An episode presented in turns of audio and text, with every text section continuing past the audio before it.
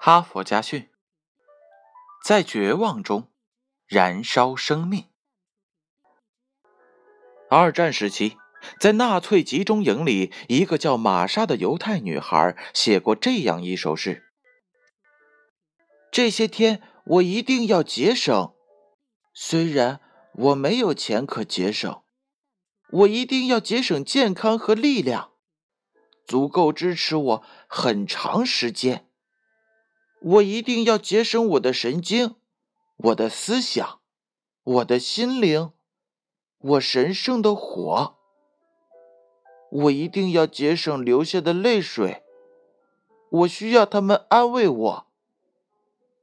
我一定要节省忍耐，在这些风暴肆虐的日子里，在我的生命里，我有那么多需要的情感。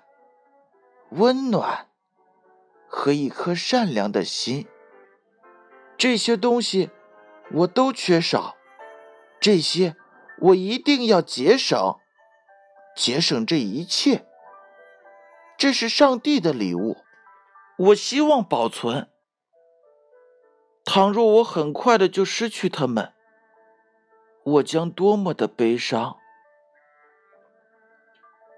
玛莎仍然热爱着生命，她节省泪水，节省精神之火，用稚嫩的文字给自己弱小的灵魂取暖，用坚韧的希望照亮黑暗的角落。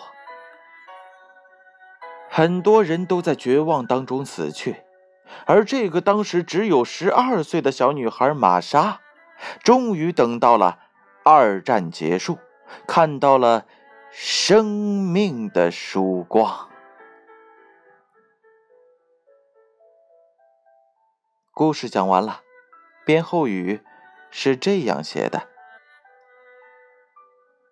生活在阳光下的人们，沉浸在美好生活中的人们，我们有没有想过节省一点什么呢？在我们的心灵深处。